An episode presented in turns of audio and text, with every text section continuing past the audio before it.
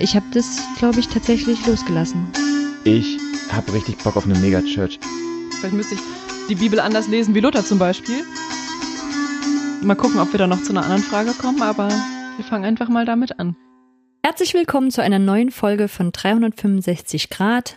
Jan, Pauline und Hanna drehen sich wieder um sich selbst und hoffentlich ein kleines Stückchen weiter. Heute drehen wir uns um die Hölle. Ah, übrigens, ich war mal in Hölle. Ich fand, das war im, das ist eine gute Anekdote für den Anfang. Ich war mal in Hölle. Ich habe eine Radtour gemacht, die sollte von Halle bis nach Landsberg am Lech gehen. Und im Thüringer Wald habe ich festgestellt, bei einer ganz leichten Neigung, äh, Steigung, dass meine Knie so höllisch wehtun, dass ich leider nicht mehr weiterfahren kann. Und der nächste Bahnhof, zu dem ich mich dann noch geschleppt habe, war tatsächlich Hölle. Ja, sehr Das ist nicht schlecht. Hm, es gibt in Thüringen auch einen Ort, der heißt Himmelreich, aber darüber reden wir ein andermal. Das stimmt. Das ist, glaube ich, auch ganz spannend, dass wir tatsächlich bei dieser Folge nicht über Himmel und Hölle reden, sondern Nein. uns erstmal nur auf die Hölle fokussieren. Das fand ich auch in der Vorbereitung gar nicht so unspannend, weil ich dann immer gemerkt habe, so, das definiert sich ja auch ganz gerne übereinander. Und ich glaube, eine Herausforderung für uns wird auch jetzt eben nicht über den Himmel zu reden, sondern nur über die Hölle.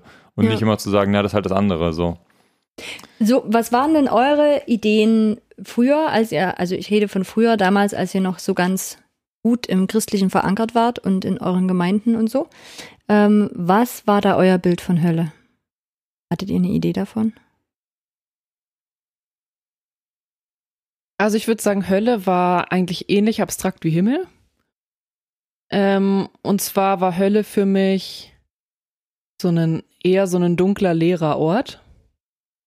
Also mit dem Feuer weiß ich nicht, habe ich es jetzt nicht so irgendwie gehabt. Ähm, aber so eine Kälte, Leere, Verlassenheit, Einsamkeit, also einfach so ein bisschen so eine, sag ich mal, modernere Umdeutung, die so ein bisschen mehr dem Seelengefühl irgendwie entspricht was man halt so negativ empfindet, Einsamkeit, Verzweiflung und so weiter. Also das so in die Hölle zu verorten. Hm. Mhm. Ich glaube, ich fand es immer schwer, mir das vorzustellen. Oder es war immer klar, dass es irgendwie nicht so richtig vorstellbar ist. Aber ganz ehrlich, war da schon auch immer so dieses Klasse, also dieses sehr körperliche Leitbild, was irgendwie, also Leitbild mit D, äh, war schon auch immer, äh, glaube ich, das, was irgendwie bei mir im Kopf dann schon war.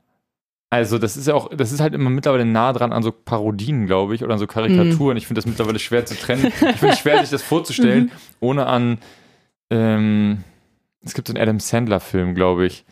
Wer, wer, wer den Film kennt, weiß jetzt, woran ich denke, und wer nicht, der, naja, bleibt, der ist halt, naja. Befreit von diesem Bild. Genau, aber ich sag mal so, da, da, da, da ist Adolf Hitler und der, der bekommt täglich eine bestimmte Strafe und das ist ziemlich witzig, wenn man das einmal, wenn man danach kann man die Hölle nicht mehr so gut ernst, nehmen Ernst davon. nehmen, okay. Aber es hat was mit Leiden zu tun gehabt, Ja. finde ich. Okay. Genau, mit Ananas. Und die Farbe ist rot. Ja, wahrscheinlich schon, ja. Ja, Ähm, Ananas. Spannend. Gut. wie ist bei dir? ja ähnlich. Also ich würde auch sagen, es gibt lustigerweise als allererstes immer noch dieses Feuerbild und dieses Hitze und da werden irgendwie Menschen gefoltert und irgendwie so. Es ist wirklich schrecklich, wenn man drüber redet. Und später dann, weil ich mich natürlich auch versucht habe, irgendwie intellektuell mit Hölle auseinanderzusetzen, insofern, insofern das ging. Und da war das für mich ähnlich wie bei Pauline ein Ort ähm, von totaler Abgeschnittenheit von sowas Lebendigen. Also da war, also das war halt so dieses Bild auch so Abwesenheit von Gott, absolute Abwesenheit von Gott und dann war das irgendwie für mich auch so ein totes Land und so sowas Totes, also wo man irgendwie nichts, es ist grau. Also das ist bei mir Mhm, wie so ein mhm. grauer Nebel, ein graues, kaltes, irgendwas graues, kaltes. Mhm. Ähm, was ich mir tatsächlich, wenn ich mich drüber nachdenke, viel, viel schlimmer vorstelle als diese Hölle mit Feuer und keine Ahnung was. Weil da beschäftigt sich ja zumindest jemand mit dir. In dieser Vorstellung ist man allein. Einfach komplett allein. Du hast, glaube ich, ganz am Anfang mal in der allerersten Folge schon noch darüber geredet, dass es auch schon eine Frage für dich war oder etwas war, wo dir klar war, so gerade in der Zeit, als du ein bisschen mit dem Glauben gehadert hast, Hm. wo du schon auch mal dachtest, so, das ist, sagen wir mal, relativ nah dran. Also man Ja. kommt da schon relativ schnell hin. Man muss jetzt nicht, also der, der, es gibt einen, einen schmalen Pfad, auf dem man gehen Mhm. kann, de, des, der Gerechten. Und es gibt einen sehr, sehr, sehr breiten, sehr breite Kluft, äh, in die man reinfallen kann, wenn man daneben Mhm. tritt. Ähm, und es ist jetzt nicht so, dass da die, die Schlimmen reinkommen und die Guten sozusagen auf der anderen Seite gehen, sondern die sehr Guten kommen da nicht rein und, Ja. und der Rest Der landet Rest da drin. landet da. Auf Mhm. jeden Fall, ja, das war auf jeden Fall meine Vorstellung. Und ich kann mich dann noch erinnern, das war so ein Sommer, in dem ich dann echt manchmal so Angstmomente hatte, so richtige Mhm. Angstmomente, wo ich so dachte, ich halte mich hier an das alles gar nicht mehr. Ich, also wenn es die, damals habe ich das halt irgendwie immer noch geglaubt, dass es so diese Hölle gibt.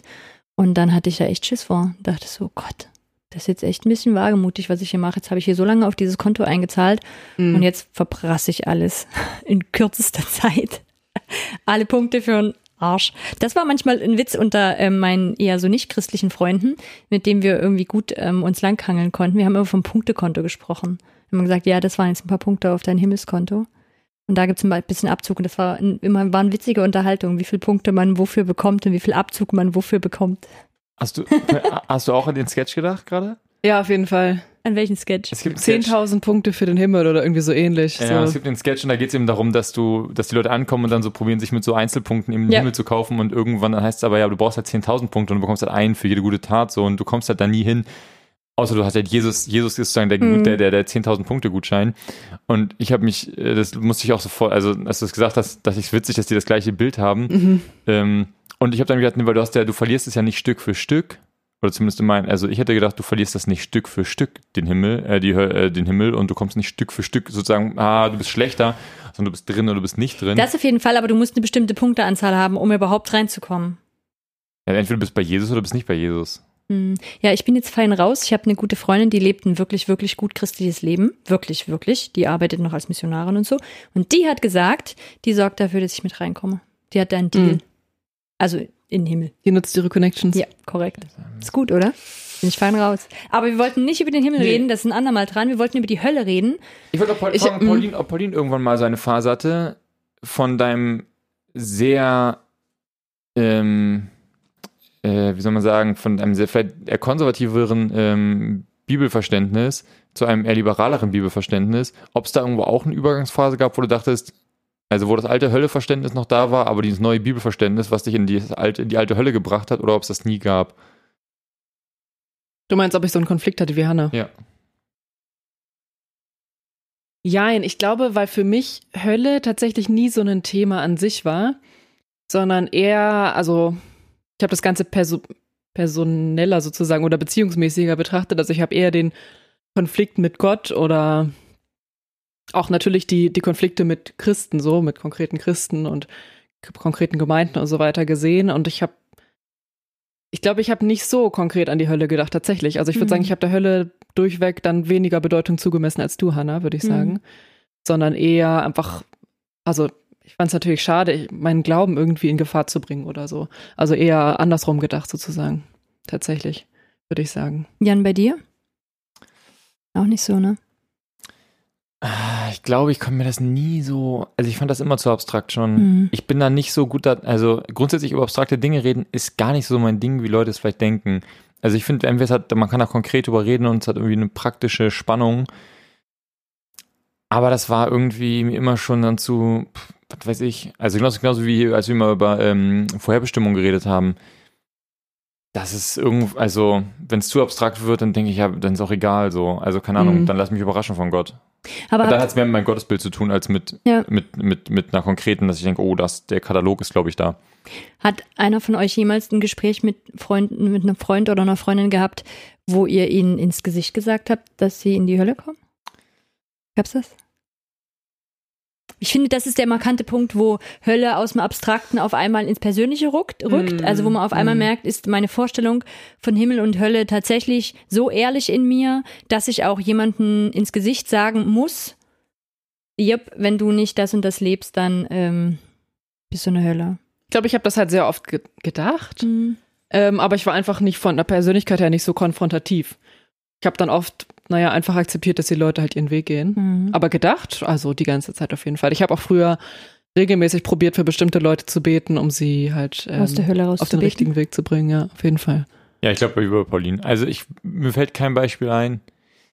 Es gibt ein Beispiel, aber das habe ich auch in dieser allerersten Folge erzählt. Jetzt ein Jahr später kommen wir da auch ein bisschen im Kreis, ähm, wo ich einer Person das so gesagt habe, ähm, dass ich ganz enttäuscht war, dass die so ein Gespräch so ein bisschen abgebrochen hat, Mhm. weil ich irgendwie, die Person wollte das Gesprächsthema wechseln. Ich war so nachher so, hä, wie konntest du das irgendwie sagen? So, ich war auch kurz davor, die Person zu bekehren, so ungefähr. Mhm. Hm. Was natürlich, also A, also ist im übertragenen Sinne übertra und etwas übertrieben, aber das, wo ich im Nachhinein eben auch dachte, so Gott, oh Gott, ähm, Aber den Gedanken natürlich. Also bei Leuten, wo man dachte, so jetzt sterben die und man sich fragt, waren die jetzt eigentlich wirklich Christ oder nur so Halbchrist oder so? Hat das jetzt eigentlich, waren die gut genug Christ eigentlich, um jetzt in dem Himmel Ja. zu sein oder? Das war schon, das gab's schon. Ja, Mhm. Ich habe das eine, mich hat das eine sehr, also eine meiner engsten und längsten Freundinnen, die halt einfach komplett nicht christlich aufgewachsen ist.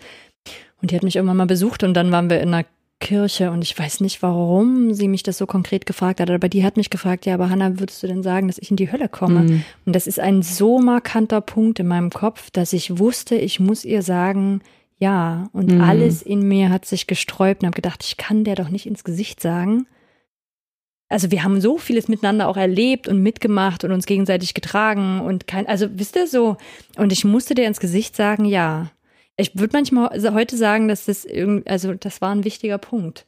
Also nochmal zu verstehen, was mein Glaube macht, wenn ich ihn tatsächlich anwende bei real existierenden Menschen. Mhm. Ähm, und was es dann mit mir macht, das jemandem so zu sagen. Und ich habe nämlich vorhin nochmal mir einen Podcast angehört, wo die auch über Hölle reden und wo das eine halt auch so beschreibt, wie am, wie am Küchentisch dieses Gespräch war mit einem Mädchen auch, die, glaube ich, noch nicht so lange Christin war oder so und die dann gesagt hat, ja, aber glaubt ihr denn wirklich das mit der Hölle? Und die richtig, richtig betroffen war, weil ihr klar war, was das heißt. Also weil sie all die Menschen vor Augen hatte, die dann in die Hölle kommen und die saß da und die hat da geheult. Und wo er sich das erste Mal gefragt hat, glaube ich das denn eigentlich wirklich? Weil das geht mir überhaupt nicht nah. Also ich müsste ja den ganzen Tag rumlaufen und vollkommen fertig sein, Aber- wenn ich wirklich glauben würde, diese Menschen kommen in die Hölle. Aber den Konflikt, der ist doch ein Klassiker, oder? Dieses von wegen, dass das irgendwie so super überrational dann rationalisiert wird, um irgendwie entweder damit umgehen zu können, um sagen zu können. Also der Klassiker, die klassische Formulierung, die ich dann immer kenne, ist, ähm, natürlich ist das traurig, aber das hat halt Konsequenzen. Und Nee, Gott, ist halt konse äh, Gott, ist, halt ein konsequenter Gott. Ja, aber das ist nicht traurig, das ist kaltschnäuzig. Was anderes ist das nicht. Ja. Das ist kaltschnäuzig und total egoistisch. Also so im Sinne von, hm, ich war besser. Nee, ich Hanna, habe das die nicht- richtige Entscheidung nicht, Das getroffen. ist, nicht kalt, das ist einfach die Und alle anderen waren leider so Ich dumm den- und haben ich nicht hab- die richtige ich hab den Entscheidung Leuten ja getroffen. gesagt, was sie, was, was die Option, wir haben, die Leute konnten das ja wissen. Und die haben sich halt, die haben doch, die sind doch auch konformiert alle. Und die hätten sich dann mal richtig entscheiden können. Die wissen doch die Konsequenzen. Und Ja, da haben sich was anderes entschieden. ja, und das, das ist doch, Gott, Gott, ist, Gott muss doch auch gerecht bleiben, um glaubwürdig zu sein. Also mir ist bei mir, aber das ist jetzt vielleicht schon was eher wieder für später, dass ich so in dieser Auseinandersetzung vorher, und wir haben ja so ein bisschen recherchiert auch über Bedeutung von Hölle und so, ähm, ich nochmal dachte so, ich finde manchmal dieses Christsein ganz schön kalt. Also da ist von Liebe, finde ich, nicht mehr viel zu sehen. Ähm, weil das ist, das ist eine, weiß gar nicht, wie ich sagen soll, eine Kosten-Nutzen-Rechnung. Ich versuche halt so gut wie möglich zu leben und die versuchen eben, ne, den Menschen gut davon zu erzählen und dann habe ich irgendwie meinen Teil getan, dass ich in den Himmel komme und der muss halt der Rest. Aber es ist doch gucken. anders. Man erzählt ja gerade den Menschen deswegen, weil man so ein Höllenbewusstsein hat. Also ich meine nicht zwangsläufig, hatten das Thema schon mal, das will ich gar nicht Aber sagen. Aber hätte wenn ich- ich ein starkes Höllenbewusstsein habe, dann bin ich ja auch tendenziell irgendwie missionarischer oder habe das Okay, Thema ja auch müsste ich öfter das im vielleicht Kopf. auf mich nehmen, weil so wie ich ja wirklich Angst hatte vor Hölle, hätte ich viel, viel, viel, viel, viel mehr Menschen von der Hölle Ja, erzählen ganz schön müssen. kalt und hart das war von ganz dir. schön kaltschnäuzig von mir. Ja, okay. Ja, ganz Können wir weitermachen? Die nächste Frage. Das ähm, Also ich habe mich vorbereitet auf, was die Hölle noch in anderen Religionen bedeutet. ich, hätte- ich, hätte noch ein, ich hätte noch einen Punkt, bevor wir sozusagen konkret über die Hölle reden, und zwar über unsere Erfahrung, was denn Hölle mit Gemeinde macht. Was, also wie, wie sehr erlebt ihr, dass Hölle ein Thema ist, was ähm, Glauben und Gemeinde verändert? Weil ich nämlich genau dieses, wir müssen doch, also weil die Hölle als Konsequenz oder als als das, was da droht, so krass ist, dass ganz viel Gemeindearbeit und auch, also ne, der, der Missionsbefehl und so, dass viel, dass da viel mehr, ähm, viel mehr Absolutheit drin ist und viel mehr, viel mehr ähm, auch Bereitschaft, ne, Dinge zu sagen, die nicht, die nicht konform sind oder die hart sind Opfer oder zu bringen, sag ich Opfer mal. zu bringen. Genau, die Bereitschaft ist viel höher, weil es ja immer irgendwie dieser Mechanismus mit darum steht. Und ich finde, das macht ganz viel mit der Art und Weise, wie ich, eine wie ich, wie ich Gemeinde denke. Wenn ich, wenn ich an diese Hölle denke, die so konkret ist, Hm. dann muss ich ja auch viel mit denken, die da draußen und wir müssen irgendwas tun und so. Also ich, ich frage mich eben, welche Rolle spielt das denn für Gemeinden in der Form? Also vielleicht kommt es da nochmal her auch, dass bei mir das so viel mehr mit Angst gekoppelt ist, weil ich nämlich gerade überlege, woher kommt denn das? Und wir hatten in Ostdeutschland, glaube ich, wirklich so markante Prediger, die auch sehr bekannt waren und die sehr viel mit diesem Thema Gericht und Hölle gepredigt haben. Weshalb ich, glaube ich, das in ostdeutschen Gemeinden, ostdeutschen freien Gemeinden nochmal viel stärker sehe, aber das kommt ja nochmal irgendwann ähm, Vorankündigung in unserem Thema Ostdeutschland und freie Gemeinden oder Christentum. Und wie es heute in, in Gemeinden aussieht, weiß ich nicht. Ich würde manchmal sagen, evangelische Kirche spielt es auch nicht mehr wirklich eine Rolle. würde es auch eher im freikirchlichen Kontext noch finden. Hm. Also ich meine, meine These ist manchmal, also ist an diesem, gerade an diesem Gerichts- und Höllenthema würde ich sagen, gibt es auch wirklich einen Unterschied zwischen Ost- und Westdeutschland, ähm, wie, wie damit umgegangen worden ist. Und ich würde behaupten, dass das hier viel, viel, viel, viel stärker gelehrt worden ist Weiß als in Westdeutschland. Ich habe in Westdeutschland schon oft eher so ein Glaubenskonzept von Hm. ähm, einem sehr humanistischen Gott. Ich würde sagen, es ist ähm, Ein halt ein theologisches- Kein humanistischer. Nee, tatsächlich eher Okay. sehr humanistisch. dass es ein theologisches Spektrum ist. Was, also ich kenne aber die andere Seite schon, wobei ich schon sagen würde, so richtige Höllenpredigten habe ich wenig gehört. Und ich weiß nicht, würdet ihr sagen, ihr habt mal eine Predigt über die Hölle selber gehört? Ich habe Nee, nur so Sünden-Gerichtspredigten Genau. eigentlich gehört. Ich glaube, ich habe nie in meinem ganzen Leben, würde ich behaupten, aus meiner Erinnerung, eine Predigt über die Hölle eigentlich gehört. Nee, die Hölle ist einfach. Also ich würde auch sagen, ich, also ich kann mich nicht erinnern, dass jemand mal explizit über die Hölle ausführlich gepredigt hat, aber die Hölle ist halt, also ich würde sagen, ich habe ständig Predigten über die Hölle gehört, weil die Hölle eben, weil ganz viel eben darüber, darüber darauf basiert. Darüber, dass wir gerichtet werden oder wann wir gerichtet werden, für welche Taten Kennt oder ihr- so. Ja, und auch die Frage eben der Umgang miteinander und diese Mentalität, wie, also wirklich die Frage, wie gehe ich damit um? Ich glaube, die beschäftigt ganz viele Menschen, Mhm. weil ganz viele Menschen in dieser Zwickmühle stecken, wie du Mhm. eben gesagt hast. Entweder Mhm. ich nehme es richtig ernst, dann muss ich meinen Alltag total Mhm. ändern. Das ist wirklich Mhm. auch eine Formulierung, die total typisch ist. So dieses, nimmst du das wirklich denn ernst? Macht das was mit dir? Mhm. Und auf der anderen Seite, wenn ich es nicht, also wenn ich es nicht ernst nehme, dann ändert sich auch irgendwie ganz viel. Also das ist, finde ich, so, so, eine, so eine Spannung, die ich bei ganz vielen Leuten spüre und wo ich zum Beispiel, ähm, ich habe jetzt letzten, also vor kurzem erst irgendwie dann den Satz gehört, zum Beispiel bezüglich einem Prediger, dass, dass er so gut ist, dass der auch Sachen wirklich auch mal ausspricht und dieses, dieses eben zu sagen, da gibt es eine Konsequenz, dass das eine total positive Eigenschaft ist, dass man eben jetzt nicht so rumwischiwaschi macht, sondern dass man eben wirklich am Ende des Tages auch sagt, Da ja, kommst du in die Hölle. du kommst in die Hölle halt, ne? Müsste, also es gibt halt Konsequenzen. Mhm. Dass das ganz viele auch total wertschätzen. Mhm, auf jeden Fall, ja. Nee, ja, ist halt dann klar überschaubar, ne? Also dann weißt du ja auch relativ klar Bescheid. Aber deine Frage war ja eigentlich, was macht das mit Gemeinden? Ich weiß es nicht, Jan. Also ich weiß, dass es halt lange Zeit ein Antrieb, glaube ich, war, auch warum Menschen an Gott glauben sollen und dass es da ja auch einen großen Wandel gab. Also kann ich mich jetzt auch an, an, an, mein, also an ein, zwei Leute erinnern, mit denen wir uns hier schon unterhalten haben, die dann auch sagen, ja, so gehe ich ja heute auch nicht mehr ran, wenn ich missioniere, dass ich Leuten von der Hölle erzähle, sondern dass ich eigentlich möchte, dass sie wissen, dass es einen liebenden Gott gibt und sich eher für diesen Gott als gegen diese Hölle entscheiden. Mhm. Und ich komme schon auch noch aus einer Zeit, wo ich so sagen würde, wir haben uns schon auch ein bisschen gegen die Hölle entschieden, anstatt für einen Gott. Ähm, und da kann ich mich momentan eigentlich auch nicht mehr dran erinnern, dass ich das heute noch hören würde in Gemeinden. Also ich glaube, das sind echte Einzelfälle. Mhm. Gibt es, ne? Aber es ist Also, mega die Ich Ausnahme. glaube, das Konzept dahinter, das haben schon immer noch viele. Ähm, also so als Grundkonzept, ja, natürlich gibt's Himmel und Hölle und es entscheidet sich, wo du hingehst, aber dass das wirklich so vordergründig in der Lehre vorkommt. Also, aber vielleicht mal als Zahlen. Mhm. Ich habe ähm, irgendwie gelesen, das war ganz interessant. Ähm, ich glaube, ich krieg die Zahlen auch noch aus dem Kopf hin. 2019 Umfrage in Deutschland. 1003 Menschen und davon 13 Prozent, die noch an die Hölle glauben. Immerhin. Zu, wartet, 1999 war eine andere große Umfrage. Aber es sind doch 40 Prozent irgendwie Kirchenmitglieder oder sowas irgendwie in Deutschland oder sowas, ja, aber ne? evangelische Kirche, Das sind, ja alles wirst gar du- kein, das, sind ja, das, das sind ja so viel Prozent, die gar Wahrscheinlich keine die richtigen, Katholiken. das sind ja drei, das sind Nein. 27 Prozent, die gar keine richtigen Christen sind dann. Ah, okay, christliche Christen glauben an die Hölle, Jan? Das steht doch in der Bibel. Wie, warte, genau, wo steht denn das in der Bibel? Lass Da- hören. das, ist, das ist die Überleitung gewesen. Lass hören, wo? Ähm, Okay, wartet ganz kurz noch. Mhm. 1999, ein knappes Drittel der rund 40.000 befragten Europäer ähm, glauben an die Existenz einer Hölle. Wo man ja Europäer, immer noch nicht ja. genau Europäer, weiß, ja. ähm, wie viele. Am stärksten ist der Glaube an eine Hölle in der Türkei, 90 Prozent. Nordirland mit 60 Prozent, Rumänien und Polen je 55 Prozent.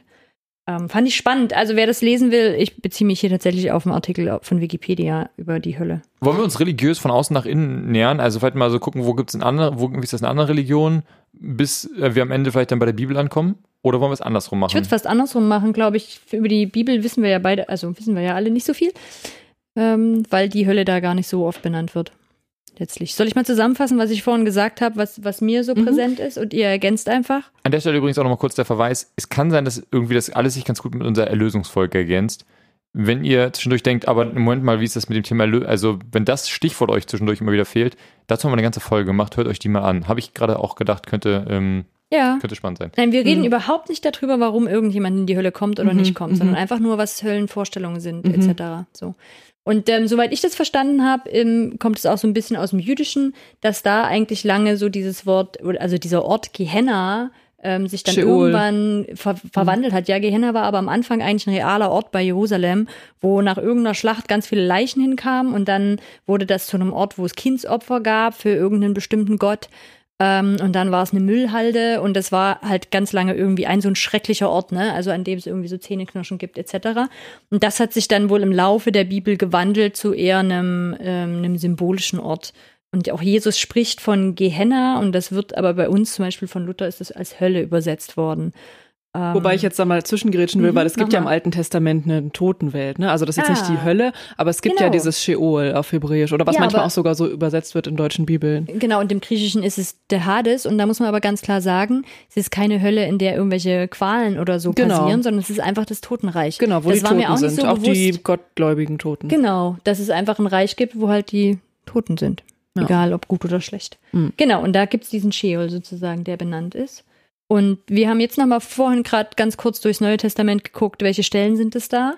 Und ähm, Pauline, magst du da Mhm. was dazu sagen? Ja, also wir, ähm, es gibt ähm, auf jeden Fall ein paar Stellen, wo so eben diese Gehenna, ich glaube, das ist ein griechischer Begriff, ne, so wahrscheinlich dann vorkommt, wo dann bei uns Hölle, Hölle übersetzt wird. Ähm, das sind dann so Stellen zum Beispiel aus der Bergpredigt, wo es um die um das Gesetz geht und wo Jesus das Gesetz verschärft. Ähm, also fünf war das, glaube ich, Matthäus fünf, Mhm. ne? Ja. Ähm, und dann sagt er halt, ja, okay, also man sagt, man soll nicht töten, aber ich sage euch, es ist halt noch krasser. Also wenn ihr halt jemanden beleidigt, dann so und da kommt das, dann kommt ihr in die Mhm. Hölle sozusagen. Ähm, ich Wie gesagt, im Originaltext Gehenna. Noch, ja, Das Wort Hölle. ähm, jetzt habe ich hier noch offen Markus 9,43, das ist eigentlich auch so ein Beispiel, also vergleichbar. Ähm, da geht es um die Verführung von den Kleinen, da gibt es auch eine Matthäusstelle parallel dazu. Und dann steht hier, wenn dich aber deine Hand verführt, so hau sie ab. Es ist besser für dich, dass du verkrüppelt zum Leben eingehst, als dass du zwei Hände hast und fährst in die Hölle, in das Feuer, das nie verlöscht. Also hier kommt auch das Bild mit dem Feuer und dem Mhm. ewigen Feuer konkret vor. Das ist ja auch interessant zu wissen, dass das doch ähm, im Neuen Testament auch vorkommt. Und dazu wäre sicherlich auch interessant die ähm, Offenbarungsstelle. Also eine Offenbarung passiert ja alles Mögliche und dann irgendwann, also dann geht es ja um diesen Drachen, ähm, der für den Teufel steht und so weiter. Und dann gibt es so ein, mehr oder weniger so einen Kampf, ähm, der dann sehr schnell entschieden ist. Da fällt dann Feuer vom Himmel und verzehrt die, ich glaube, das, die, sind das Menschen, also die Völker, die mit dem Teufel kämpfen und so weiter. Jedenfalls verliert der Teufel. Ähm, und dann, genau, da steht dann, und der Teufel, der sie verführte, wurde geworfen in den Pool von Feuer und Schwefel, wo auch das Tier und der falsche Prophet waren, also die Kumpels Mhm. vom Teufel. Und sie werden gequält werden Tag und Nacht von Ewigkeit zu Ewigkeit. Also da kommt das nochmal mit der Ewigkeit und auch mit den Qualen konkret. Und Feuer und Schwefel, was ja auch so Begriffe sind, die man sofort auch popkulturell bis heute noch mit Hölle verbindet. Ich habe hier noch stehen, dass ähm, unter anderem dann auch irgendwo gesagt wird, dass, ähm, dass, dass es so ein Feuersee gibt und dass man sozusagen dem Tod und der Unterwelt übergeben wird. Achso, das ist auch hier Gericht irgendwo. Toten. Genau, das müsste auch in der Offenbarung stehen, Offenbarung 20. Genau, ich, ja, irgendwo in diesem Kapitel auch, ja. Ja. Also schon irgendwo im Zusammenhang auch mit, mit Sühne und Erlösung wird es ähm, immer mal benannt. Ja. Wie findet man jetzt raus, vielleicht an dich die Frage gerichtet, Pauline, wie findet, wenn man sowas, wenn man sowas liest, wie findet man raus, ob das jetzt wortwörtlich gemeint ist oder ob das übertragend gemeint ist? Oder was macht man, wenn auch in der ganzen Bibel, sagen wir, wenn man sich so einen Katalog abzeichnet von tu, sch- also du tust was Schlechtes, da gibt es irgendwas und da gibt es ganz verschiedene Sachen, ja Gericht irgendwie, da gibt es dann diese, diese, diese, dieses Feuer, also alle möglichen Bilder, die irgendwie sozusagen mit Strafe zu tun haben oder mit Konsequenz zu tun haben. Da kann man vielleicht mal eine Unterscheidung später machen. Aber wie geht man jetzt damit um und findet heraus, ob das jetzt sich alles auf das Gleiche bezieht, ob das alles verschiedene Bilder sind? Was macht man damit? Also nimmt man die alle wörtlich? Kommt man wirklich vor, also kommt man, ist das so gemeint, dass irgendwann da Gott mit einem Hammer sitzt und Gericht hält oder wie geht man damit um? Also die Frage werde ich jetzt bestimmt nicht äh, beantworten können, so zu, zu irgendeiner Zufriedenheit. Ob das unbedingt sich auf eine Sache bezieht, naja, grundsätzlich würde ich mal sagen, das kommt natürlich auf dein Bibelverständnis drauf an, nicht wahr? Also wenn man die Bibel als einheitliches Wort Gottes versteht, dann, ich meine, das wird ja auch oft gemacht, dann nimmt man einfach alle Stellen, die man irgendwie zu dem Thema findet und bastelt halt das zusammen. Und dann hat man halt die Verbindung von Ewigkeit, von Feuer und Schwefel, von Feuersee, von Qualen, von keine Ahnung was. Fegefeuer und, und Läuterung. Genau, das ist natürlich trotzdem nicht so einfach, weil die gleichen Leute trotzdem sagen, du hast Ehebruch begangen und kommst trotzdem in den Himmel. Also es ist ja nicht so, dass man dann wirklich die Konsequenz daraus zieht und die Kombination aus all diesen Stellen wirklich zusammenzieht. Also, oder du hast jemanden vor allen Dingen mit diesem Dunar, also ich glaube, weiß ich nicht, vielleicht gibt es drei Christen im Laufe der Menschheitsgeschichte, die nie jemanden beleidigt haben in ihrem Leben. Also dann, wenn man das so ernst nimmt, dann würde ja, würden die Leute ja nicht in den Himmel kommen, sondern die Theologie geht ja noch weiter, sowieso, mhm. nicht wahr? Also man baut ja sowieso noch mehr in seine Theologie ein, als nur zuallererst die Stellen über die Hölle, die kommen ja meistens doch irgendwie weiter hinten. Und dann, ob das jetzt alles zusammengeht, also ich meine, wissenschaftlich würde man halt eher mit dem Ansatz rangehen, dass es halt verschiedene Bücher sind, die ja auch von verschiedenen Leuten zu verschiedenen Zeiten geschrieben wurden. Und dementsprechend sich auch gegebenenfalls auf verschiedene Sachen beziehen. Da könnte man jetzt halt Kommentare suchen, ähm, wenn man sich dafür interessiert und mal bei verschiedenen Stellen halt konkret in die Kommentare zu konkret dieser Stelle dann gucken. Was die Leute vorschlagen, das sind natürlich keine das sind ja auch keine Wahrheiten oder sowas oder Erkenntnisse, sondern das sind ja Forschungstheorien, was man vielleicht dazu gefunden hat, was dazu passen könnte. Das heißt auch ein bisschen so, in welcher Zeit wurde es geschrieben, in welchem Kontext wurde es geschrieben. Genau, ähm, gibt es vielleicht bei dem Wort irgendwas, was dazu da? passt, wie, wie du meintest mit diesem Gehenna ja. zum Beispiel, das wäre ja so ein Ansatz dann, ne, den ja. sicherlich Leute gefunden haben, ach guck mal, wir haben hier einen Vergleich oder wir haben ja so ein vergleichbare vergleichbares Wort oder mhm. eben vergleichbare Bedeutung. Vielleicht ist das das, worauf sich Jesus eigentlich bezieht, dieser mhm. Ort, dieser Ort Gehenna außerhalb von Jerusalem. Das wäre dann so eine Sache, die man in so einem Kommentar lesen könnte. Mhm. Okay. Ich war auf jeden Fall nochmal überrascht, ähm, so ein bisschen mitzukriegen, wie wenig konkret das ist. Also dafür, dass es ja doch eine ganz schön konkrete Lehre ist oder ganz schön, ich finde dann doch ähm, lange Zeit viel Einfluss hatte. So, also zumindest für mein Leben ähm, finde ich es dann wiederum auch nicht so konkret, was ich in der Bibel gefunden habe dazu. Mhm. So. Also diese, diese Idee vom Gericht, glaube ich, die ist halt damit, also so verstehe ich das auch, die ist ja damit meistens gemeint. Also eine Offenbarung ist ja super viel sowieso bildlich. Darum, gerade wenn die Offenbarung von irgendwelchen Feuerseen oder Drachen mhm. redet, erwarte ich nicht, dass der Teufel ein Drache ist und der in einem Feuersee sitzt. Und ich glaube, das tun eigentlich auch die meisten Leute nicht. Ähm, also, weiß nicht, mhm. habe ich selten von Christen gehört, dass sie konkret an Drachen mhm. so als mhm. Teufel denken. Ähm, also da ist ja sowieso viel bildlich und bei Matthäus, da ist das Feuer sicherlich ja auch, also das Feuer ist halt ne, so als Qualen und Bestrafungs- oder auch Reinigungsweg so, ne? Also Feuer gibt's ja auch, weiß ich nicht, mit Opfern und so weiter. Also da könnte man jetzt sicherlich verschiedene Sachen damit assoziieren. Mm, also empfinde ich jetzt auch nicht als so bildlich oder habe ich auch früher irgendwie nicht als so mhm. bildlich empfunden, dass das Feuer, was bei diesen Stellen steht, dann konkret so ein Feuerort sein muss. Auch wenn wir nicht darüber reden, wie man genau in die Hölle kommt oder warum man in die Hölle kommt, ist es schon auch eine wichtige Frage, aber glaube ich, für die, gerade für die Bibelbilder, ähm, ob Gott uns in die Hölle schickt oder ob die Hölle einfach etwas ist, wo wir landen, weil wir nicht bei Gott sind. Also ich, ich, mich hat da Rob Bell sehr geprägt mit seinem Buch, der eben genau in die Richtung argumentiert. Also der ähm, Sag nochmal, wie heißt sein Buch? Love Wins oder ähm, am Ende gewinnt die Liebe. Das letzte Wort hat die Liebe? Das letzte Wort hat Liebe, genau. Mhm. Ähm, genau, da findet man unendlich viel, wenn man das googelt, ähm, weil das sehr, also so in der Größe New York Times Bestseller, also wirklich, das hat richtig eingeschlagenes Buch und eben großer Pastor, der es geschrieben hat. Ähm, der zählt eben auch ganz viel von diesen ganzen Metaphern auf und sagt dann, naja, das ist, am Ende ist das mit Sicherheit dann alles eine Metapher so. Also, weil warum sollte eine von den Metaphern wörtlich gemeint sein, aber alle anderen beziehen sich dann darauf, das mit als Metapher weiter zu beschreiben. Und ähm, mal zusammengefasst, der geht eher in die Richtung zu sagen, naja, das ist, die Hölle ist halt einfach ein Ort ohne Gott. Also das ist halt einfach da, da fehlt dir was Schönes und nicht da ist was explizit Schlechtes. Ähm, das wirft natürlich wieder die Frage auf, dass man auch dann das mit, also man muss Gott toll finden, um dann die Hölle schlecht zu finden, weil sonst fehlt einem ja nichts. Ähm, Oh, das mhm. hätte ich mhm. dir früher aber sehr gut begründen können. hätte dir sofort gesagt, so auch du trägst immer, du hast immer was von diesem Leben, was Gott hat, um dich drum herum und in dir drinnen. Du hast gar keine Ahnung, wie es dann ist, wenn das alles mal wirklich nicht mehr da ist. Das wäre meine Begründung Mhm. gewesen.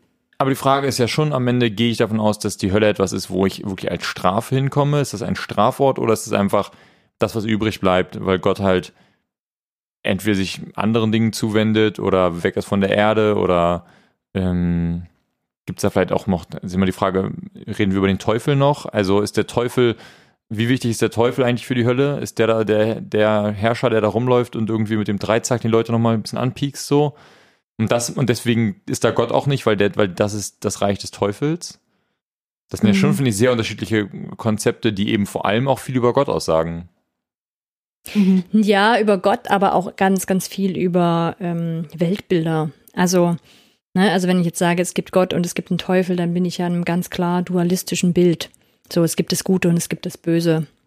Ähm, und das macht auf jeden Fall mit uns was ein relativ griechisches Verständnis, ähm, zu sagen, dass das sich so teilt. Und man sieht auch, wenn man dann so guckt, wie verstehen denn andere Religionen ähm, Hölle oder gibt es da überhaupt, dann merkt man, dass es halt je nach Weltbild dann auch ganz verschieden ist. Also dass es bei manchen eben gar nicht so klar getrennt ist, dass es vielleicht zum Beispiel ein Totenreich gibt, wo so eigentlich beide sind oder dass es ein Durchgangsort ist, wo man mal eine kurze Zeit lang ist oder wo man dann zwischendurch, es gibt im Jüdischen, glaube ich, auch dieses Verständnis, ähm, dann ist man eben da und das schon auch dieses Gehenna oder dieses so ein bisschen als Hölle verstandene. Und da ist man aber nicht am, am, äh, am Schabbat. Da ist irgendwie nicht Hölle, da ist die nicht offen. Das ist Oh, das ganz ist schön. Also das Am Schabbat auch haben nicht, alle frei. Ja, es wird auch nicht erklärt, wo, wo, wo die dann sind, aber irgendwie hat der Teufel halt Pause an dem Tag. So. Der, Ähm, muss auch mal, der muss auch mal einen guten Tag Wanderschaft machen oder so. Da, also das fand ich auch eine lustige Vorstellung, wo ich dachte, wie geil ist das denn? Es gibt auf jeden Fall einen Tag Pause in der Woche. Ähm, genau, vielleicht mache ich gleich mal jetzt die Kurve, Mhm, mhm. bevor wir noch tiefer in dieses christliche Verständnis von Hölle einsteigen, ähm, zu was sagen denn eigentlich andere Religionen. Und das lohnt sich auf jeden Fall, sich damit mal auseinanderzusetzen, weil es da halt ganz verschiedene Ideen gibt. Also es gibt zum einen mal diese, diese Höllenvorstellung ähm, nach einem jüngsten Gericht, also wo es tatsächlich so die Konsequenz ist oder die Strafe ist oder irgendwie entschieden wird, die kommen dahin und die kommen dahin. Und dann gibt es dieses Konzept von Wiedergeburt oder auch von Seelenwanderung. Da ist dann die Hölle eher ein Ort, durch den man kommt, aber wo man auch wieder wegkommt.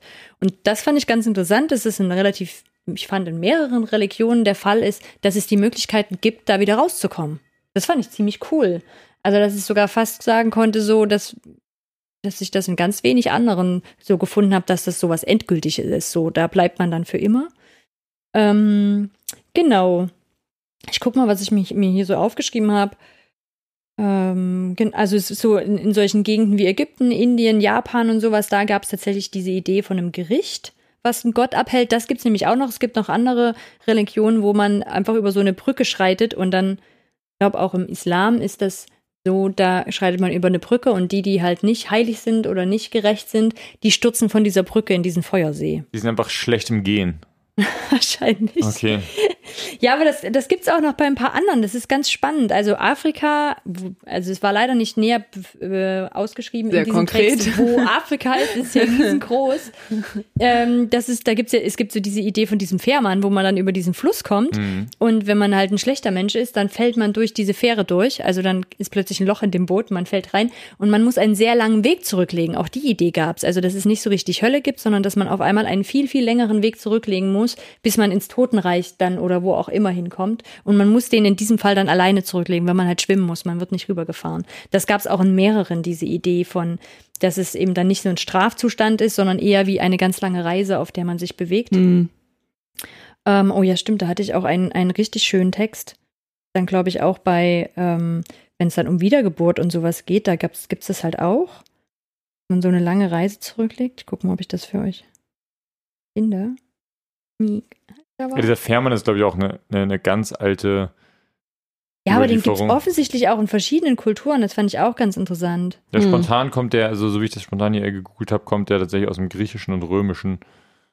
Aber anscheinend ja dann nicht nur. Also halt, Ja. hätte ich nämlich auch gedacht, aber Mhm. eben hier in dem, Pauline hatte ja für uns so ein paar Texte gefunden und da war das ähm, nach Afrika auch Hm. verlegt, unter anderem. Fand ich interessant. Ja, nochmal konkret, das ist aus der Theologischen Realenzyklopädie, also so eine Lexik Lexikonreihe, ähm, der Beitrag zum Thema Hölle.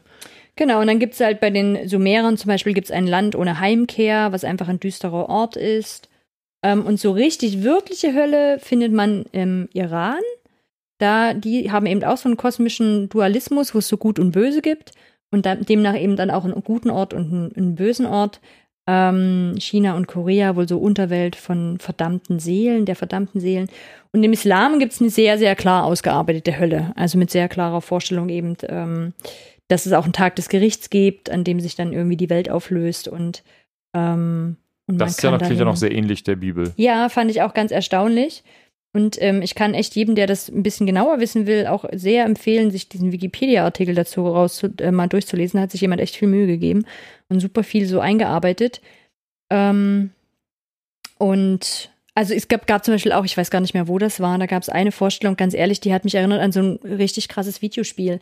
Also da war das Jenseits, ist einfach ein Ort mit sehr viel Schwierigkeiten. Also ist es auch nicht so richtig, auch nicht aufgeteilt, wer da wohin kommt, sondern man hat so ganz unterschiedliche Schwierigkeiten, die man bewältigen muss und je nachdem, entweder wie man beerdigt wurde oder je nachdem, wie man gelebt hat, hatte man es halt schwieriger oder weniger schwer. Also ein bisschen, als hätte man sich irgendwelche Schätze mitgenommen in diese ähm, Welt. Hm. Also Was, ähnlich wie ist das hier bei Dantes äh, Komödie oder wie ist das hier mit den, mit den Levels, da gibt es auch so Levels in, in der Hölle, verschiedene Ja, Ebenen. das gibt's auch. Das ist aber zum Beispiel auch was sehr Klassisches ähm, für Jetzt muss ich kurz gucken, wo das war. Genau, zum Beispiel im Buddhismus gibt es halt so acht Haupthöllen und 16 und je Haupt, also je Haupthölle gibt es nochmal 16 zweitrangige Höllen. Das fand ich auch eine coole Idee, weil ich dachte, aha, es gibt gar nicht nur eine Hölle, sondern kann, man kann in unterschiedlichen Schwierigkeitsgraden landen.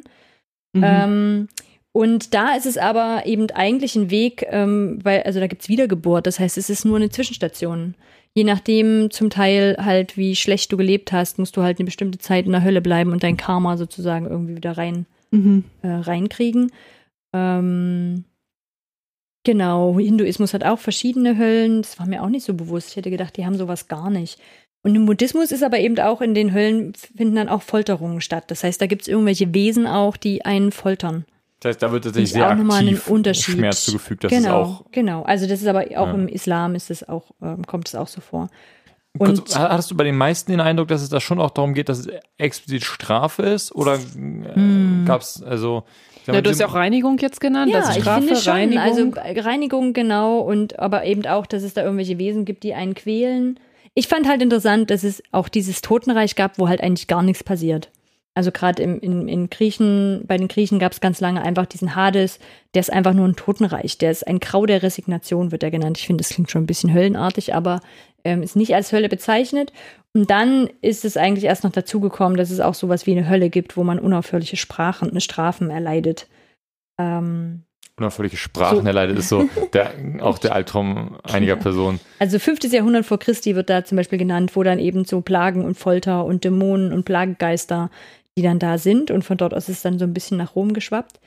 Was vielleicht noch interessant ist, ist, dass ähm, die Germanen eigentlich auch an Reinkarnation geglaubt haben. Und, ähm, und da geht man durch eine Götterdämmerung, Nacht und Nebel zum Mond. Was halt auch eigentlich so bedeutet, man geht halt durch so ein Totenreich, ähm, durch ein Schattenreich sozusagen durch. Und man konnte aber, das habe ich nicht ganz verstanden, aber auf irgendeine bestimmte Art und Weise konnte man auch in eine Art Hölle kommen, das dunkle verborgene Niftel. Ähm, aber das habe ich nicht verstanden, wie das geht. Wurde mir nicht gut erklärt. Ähm, genau. Also ich fand auf, also und, und in eben den mehreren gab es halt diese Möglichkeiten. Es gab auch irgendeine Religion, ist das im Jüdischen auch gewesen, wo es auch sein kann, dass irgendwann Abraham kommt und einen da abholt, wenn man lang genug gelitten hat. Ähm, ich glaube, das war auch eine Variante vom Judentum. Genau, also unglaublich verschieden, aber ich war eben überrascht davon, in wie viele Religionen es das gibt. Mhm. Das hat mich überrascht. Ich mhm. habe nicht damit gerechnet. Ich habe gedacht, es ist eine relativ christliche Vorstellung. Und was dann aber erstaunlich war, ist, ah, okay, es gibt das in sehr vielen, aber es ist unglaublich verschwommen. Also mhm. es sind ganz wenig Religionen so klar, wer kommt wohin, gibt es da eigentlich überhaupt ein Gegenreich? Ähm, kommt man da wieder raus? Bleibt man da für immer drinne? Ist das für ewig? Ist das nur ein Übergang? Also so eine Läuterung auf dem Weg woanders hin? Wie, also so mit solchen Themen auch Wiedergeburt und Seelenwanderung. Und das, das fand ich nochmal interessant. Dieses, also ich finde so dieses ganz klare Schwarz-Weiß ähm, habe ich jetzt bei wenigen gefunden. Das fand ich eher so, also Islam hat das scheinbar sehr klar auch mit diesem Gericht. Ähm, aber in so vielen anderen habe ich das jetzt nicht entdeckt. Wie sieht denn eine Religion aus, die komplett ohne eine Hölle auskommt? Also auch im weiteren Sinne formuliert.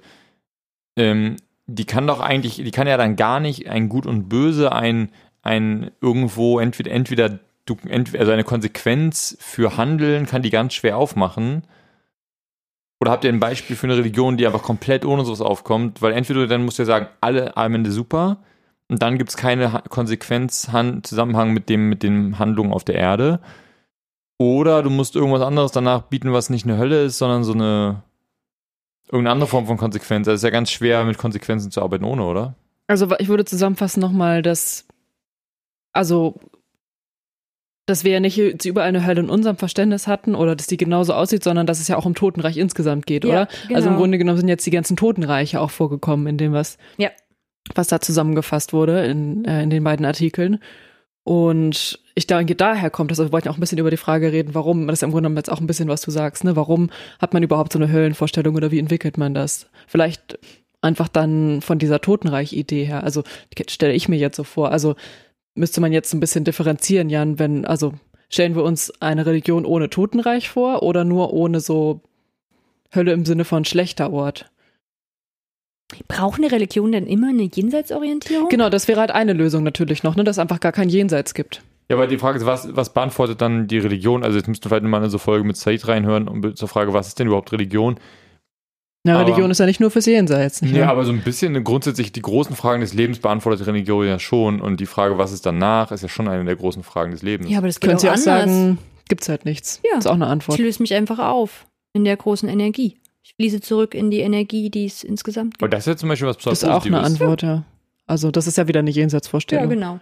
Aber da geht ja jetzt, passiert ja dann nichts groß weiter. Also genau, das heißt, das wäre das wär insofern eine Antwort darauf, dass das, was ich hier tue, keine Konsequenz hat. Und ich finde, ah, das okay, ist schon du brauchst die, du brauchst die Hölle, aber das ist, glaube ich, auch, also das ist, glaube ich, auch nicht in allen Religionen so, dass diese ähm, Jenseits, obwohl, gut, okay, spätestens dann, wenn es Strafe gibt oder Qualen mhm. gibt, hat es natürlich was mit meinem Verhalten hier und heute zu tun. Und aber da funktio funktionalisierst du das ja schon sehr, ne? Also sagst so, okay, die hat halt irgendjemand erfunden, die Hölle, ähm, ein Gott oder die Menschen oder wer auch immer, damit Menschen einen Ansporn haben, sich hier und heute ordentlich zu verhalten. Ich glaube schon, dass das eine, das ist eine Rationalisierung von Moral auch an manchen Stellen, würde ich fast sagen. Ich frage mich manchmal halt, ob es so eine Verzweiflung ist, ähm, weil wir so unbedingt Gerechtigkeit haben wollen und wir die selber nicht gebacken kriegen.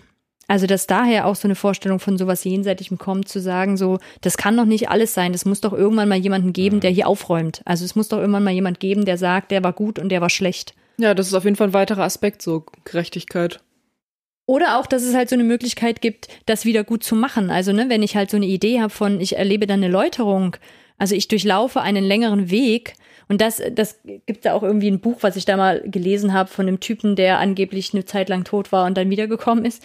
Und diese Idee, aber die er beschrieben hat, die fand ich total spannend, weil er hatte nämlich wirklich diesen Punkt von, je nachdem, wie viel Scheiß du gebaut hast in deinem Leben, ist der Weg einfach länger bis du dich auflöst. Also der, der am Schluss, ich glaube, am Schluss gab es bei ihm auch nur sowas, sowas Aufgelöstes in allem.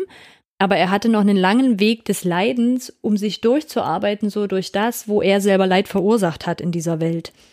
Ähm, und das fand ich auch einen total interessanten Gedanken. Also so im Sinne von, auch da passiert ja vielleicht nochmal so eine Art Gerechtigkeit, ne? Also man muss sich mhm. damit nochmal, sich dem nochmal stellen ähm, und wird damit nochmal konfrontiert.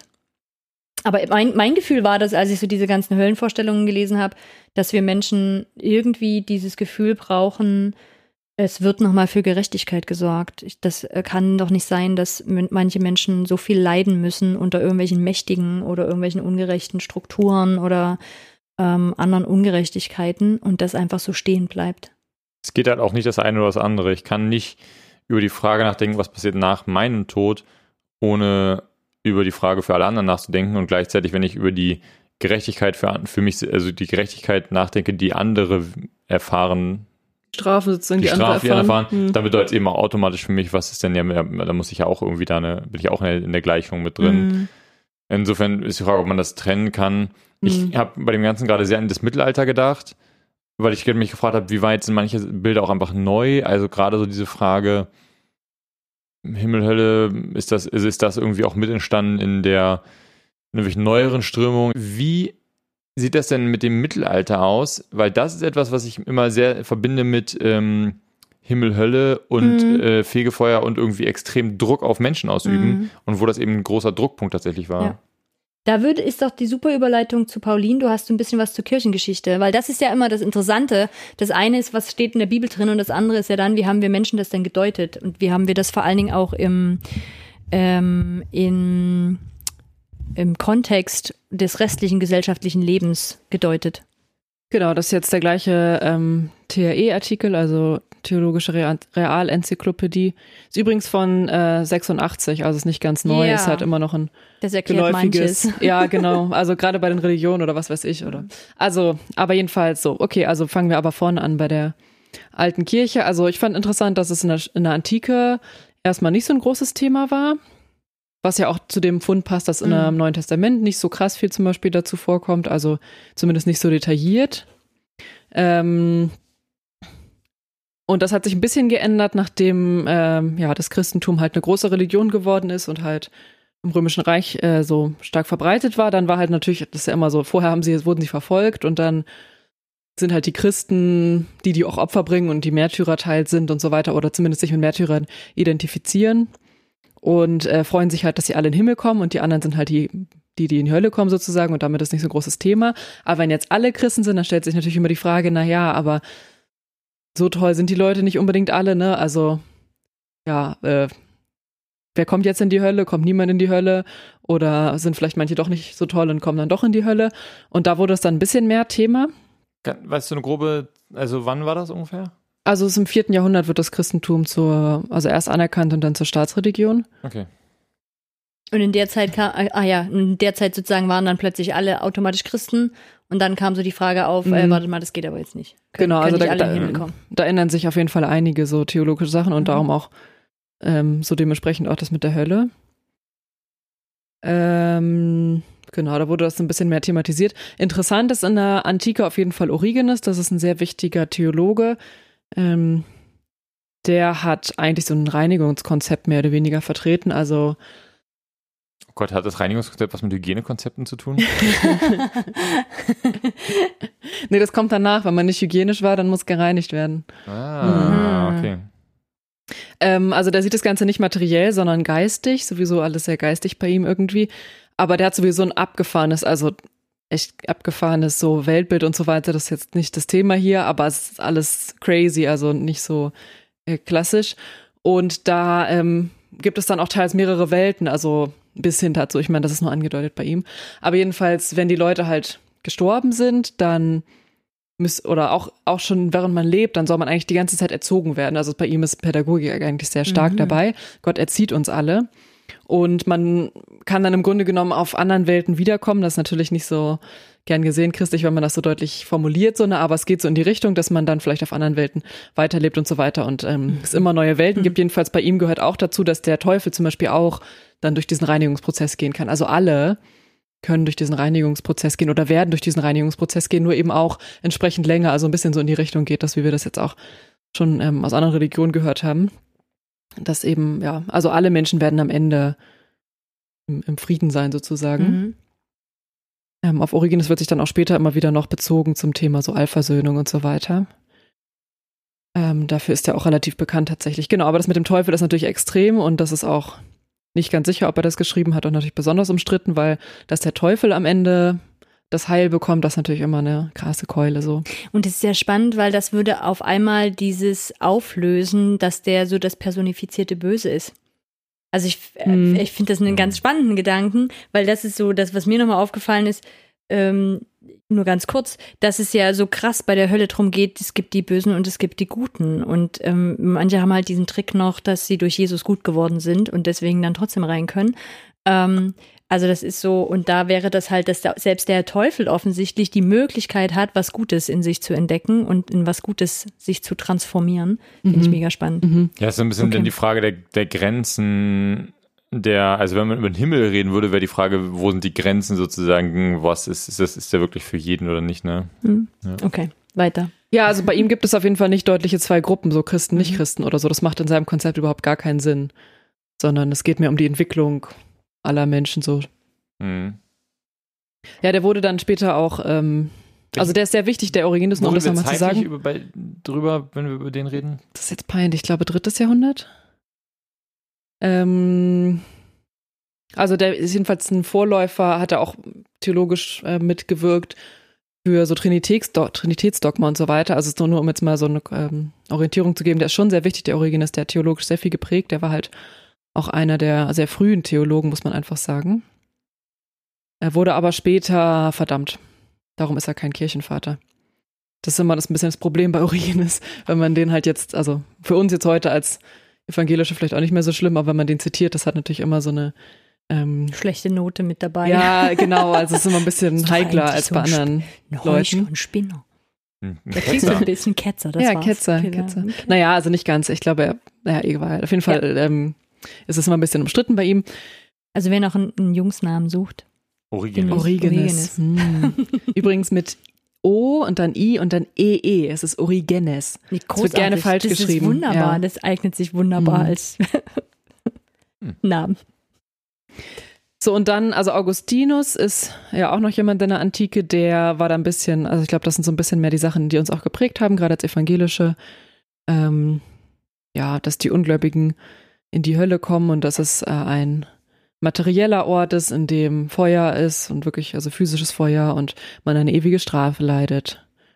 Mhm. Und dass halt alle Menschen wegen der Erbsünde, das ist bei äh, Augustin sehr wichtig, auch die Erbsünde, oder da bezieht man sich drauf, ähm, wegen der Erbsünde erstmal da rein müssen oder theoretisch da rein müssen, so. Also ist jetzt nicht so, dass irgendwie ein Prozent oder so da reinkommt, sondern das ist erstmal so der Ort, an dem man normalerweise hinkommen würde, so.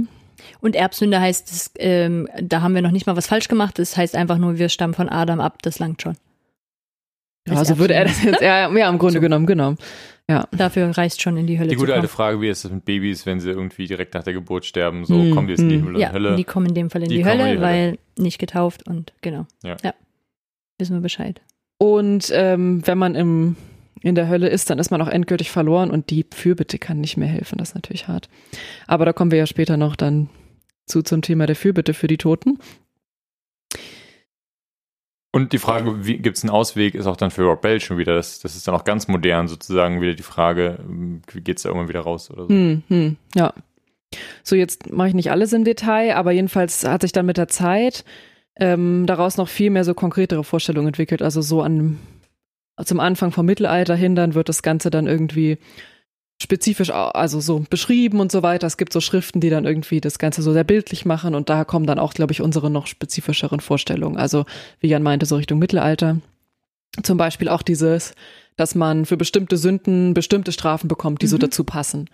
So, ähm, das entwickelt sich dann immer mehr und da kommt auch dann, ja, ich erinnere jetzt nicht alles, aber weil Jan vorhin die ähm, äh, göttliche Komödie von Dante genannt hat, die ist dann zum Beispiel auch sehr wirkungsvoll. Also diese Schriften werden dann auch oft sehr verbreitet. Das sind nicht unbedingt, sag ich mal, so von den theologischen Chefs oder sowas, die Schriften, aber die sind halt sehr beliebt im Volk und die werden weit verbreitet und die Geschichten werden weit verbreitet und so. Weil die sehr wichtig sind, weil sie da tatsächlich dann, also ich weiß nicht, wie früh das anfing, dann ja auch eine politische oder sagen wir eine Macht, große Machtkomponente gab in der Frage, was tue ich denn jetzt, um nicht in die Hölle zu kommen?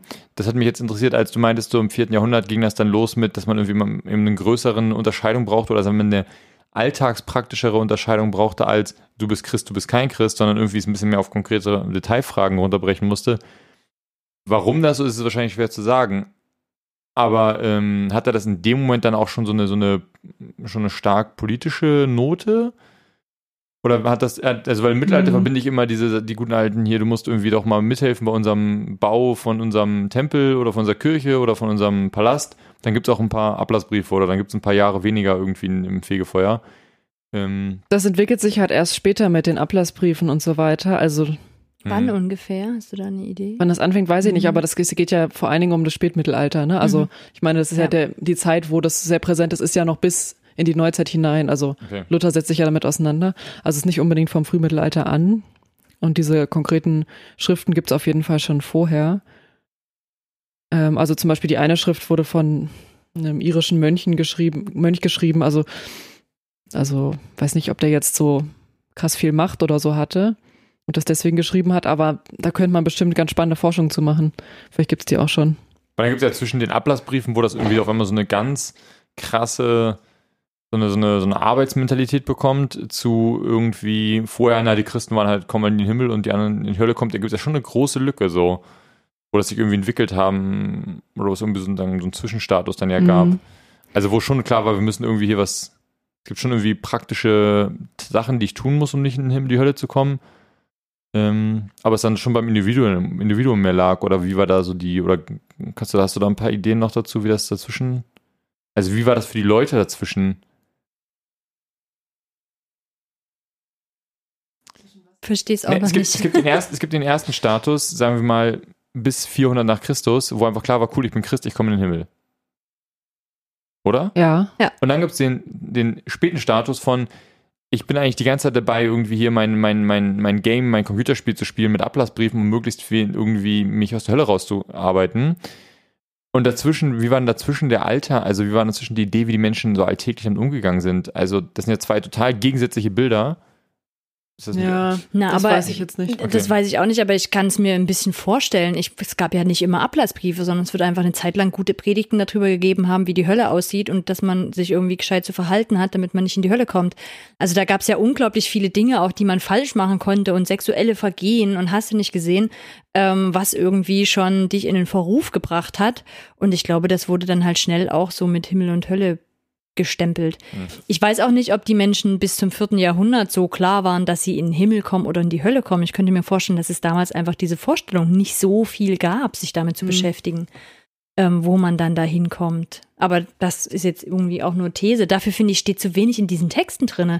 Also wenn das Ja, so eine, halt mehr wenn das lesen, so ne? eine wichtige Frage gewesen wäre, dann hätte ich, würde ich irgendwie erwarten, dass das mehr in den Texten drin Ach, ist du meinst jetzt in der Bibel auch oder in der Bibel alten und in alten theologischen Schriften Texten und so, und so, ja, dass okay, das da mhm. viel klarer beschrieben wäre. Und ich, ich könnte mir vorstellen, dass das erst durch diese politische Komponente dann später so wichtig geworden ist, weil man es halt als Machtmittel genutzt hat. Also um auch Menschen ein Stückchen, also ne, dann gerade so Mhm. Mittelalter mit diesem, was du gerade beschrieben hast, dass das halt auch sehr deutliche Darstellungen waren und dass die auch sehr weit rumgegangen sind. Das ist ja dann schon, ähm, damit färbt man ja sehr ein bestimmtes Bild, wie Glaube funktioniert oder was da auch wichtig ist. Ich finde, es hat auch viel zu tun mit dem Wandel von einem Glauben, der weitergegeben wird, weil man etwas Tolles weitergeben möchte. So nehme ich ein bisschen die Apostelgeschichte auch bis zu einem gewissen Grad wahr und so, dass da Leute auch schon sagen, krass, ich habe was krasses erlebt und das muss ich einfach weitererzählen.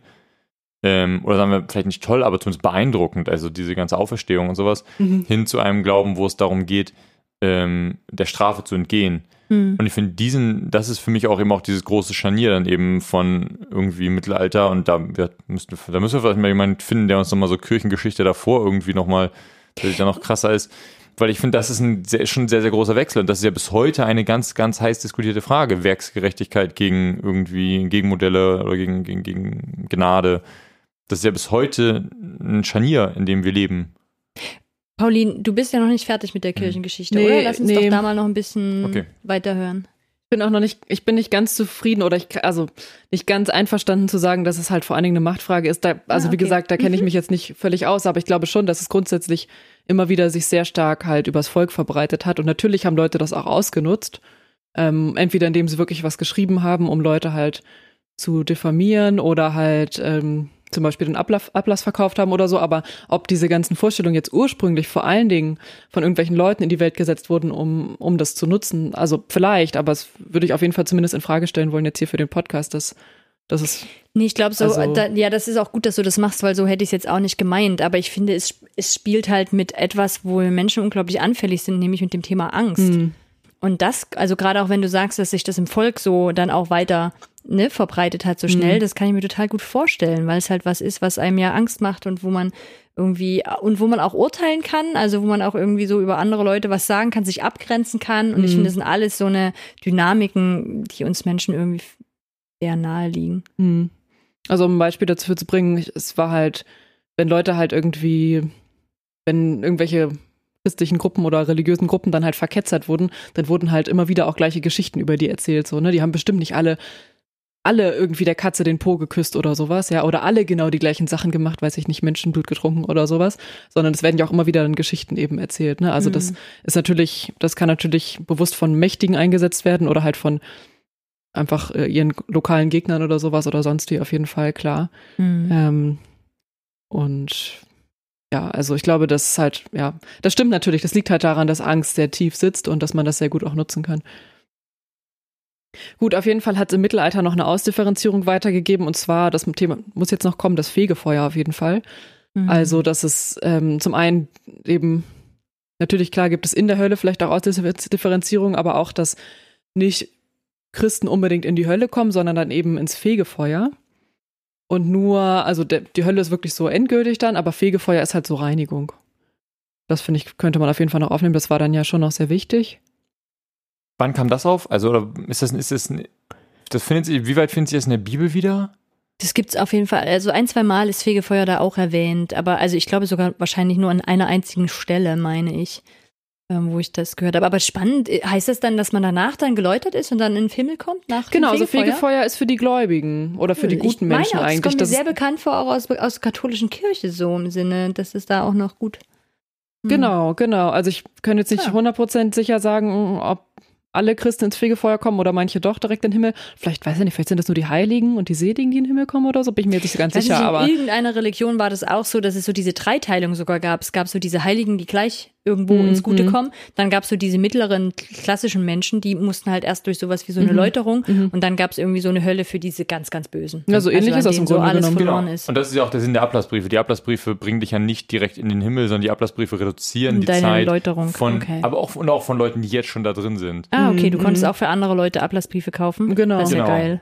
Genau. Also da gibt es eben dann auf einmal, das, deswegen ist es ja so, so ein Machtinstrument, weil, oder gewesen, weil es nicht um A oder B geht, nicht um 1 und 0 geht, sondern um, da gibt es einen Schalter, an dem man stellen kann. Und deswegen kann man, muss man, kann man umso mehr tun. Also wenn es nur darum ginge, ja, du hast halt einmal einen Ablassbrief gekauft, sehr gut, dann wäre das ja, hätte ja nicht funktioniert. Sondern den Gedanken, du kannst schon die Leute so ganz Stück für Stück auch irgendwie so ein bisschen schneller in den Himmel bringen oder aus einer Qual rausbringen, mhm. das macht das Ganze dann so perfide. Mhm. Und das so im 12., 13. Jahrhundert. Ja, genau, eben Dantes äh, göttliche Komödie, die ist dann im 14. Jahrhundert, das ist ja dann nochmal mit diesen, was Jan vorhin angerissen hatte, ne, mit diesen ganz expliziten so neuen Himmel, äh, neuen Höllenstufen und da gibt's dann auch eben bestimmte Sünden, die bestimmte Strafen kriegen und so weiter. Das ist so super das beruhigt strukturiert. mich alles nochmal ein kleines bisschen. Ist alles gar nicht so absolut. Vielleicht komme ich nur in die leichte Hölle. Ja, oder? Also musst halt gucken, welche Sünde du hast. Ich finde es ja. immer lustig, weil die Vorstellung, dass Leute irgendwie nur eine Sünde haben, egal wie jetzt leicht oder schwer sie ist, also wo ich so denke, hm, und mm, also schwer möglich. Also man kann doch nicht sagen, dieser Mensch ist geizig und dieser Mensch ist wollüstig es oder gibt sowas. Schon also auch Kategorien. Es gibt so einen ganz groben Kategorienblock, so, naja, Sünden, die halt entspannt, einfach, wo du halt betest und dann bist du sind die vergeben. Und dann gibt es halt Sex vor der Ehe und sowas. Ja, das ist die allerschlimmste Homosexualität. Homosexualität. Vielleicht genau, noch schlimmer. Das ist so der Block so, oh la la. Da kommst du in die unterste Hölle auf jeden Jetzt Fall. müssen wir offenbar erstmal, also es ist schwierig. Genau. Also von Evangelikalen werden also vor allen Dingen die sexuellen Straftäter sozusagen in die Hölle geschickt und die anderen ja. kommen ins Fegefeuer. Ja, ich glaube. Lass sein. uns mal den Abschnitt noch äh, zu Ende machen, dass wir noch, bevor wir ja, zu nee, lang das werden. ist jetzt auch, glaube ich, der Teil Folge, gewesen, der noch ein paar von den anderen Fragen diskutieren können. Ja, ich glaube, der Rest ist jetzt, also Aber das wie ist das, was man denn eher dann noch der kennt Übergang gegangen von Ablasshandel zu dem, wie wir heute leben? Dann sind wir bei Luther.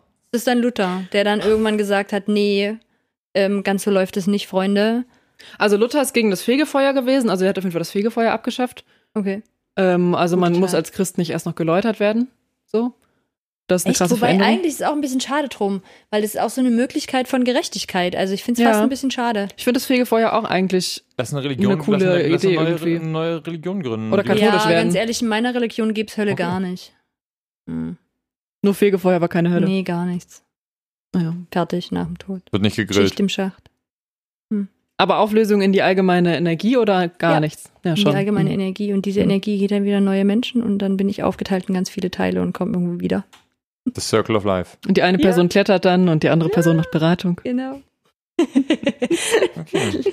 Okay, also das heißt, Luther hat uns so ein bisschen befreit nochmal von diesem ganz, ähm, dass wir in die Hölle kommen können. Und es nee, nee, nee, das Fegefeuer. ins Fegefeuer. das Fegefeuer, ja. Die ganz Bösen kommen trotzdem in die Hölle. Ja, auf jeden Fall. Und bei Luther, ähm, der ist ja krass so ähm, Gott gegen Teufel. Also da ist die Hölle zwar Das nicht so sehr das Thema, aber mega dualistisch, Wieder, ne? genau. ich wollte auch gerade sagen, der hat das eher nochmal ähm, die Kanten schärfer gemacht, Mhm. sozusagen. ja.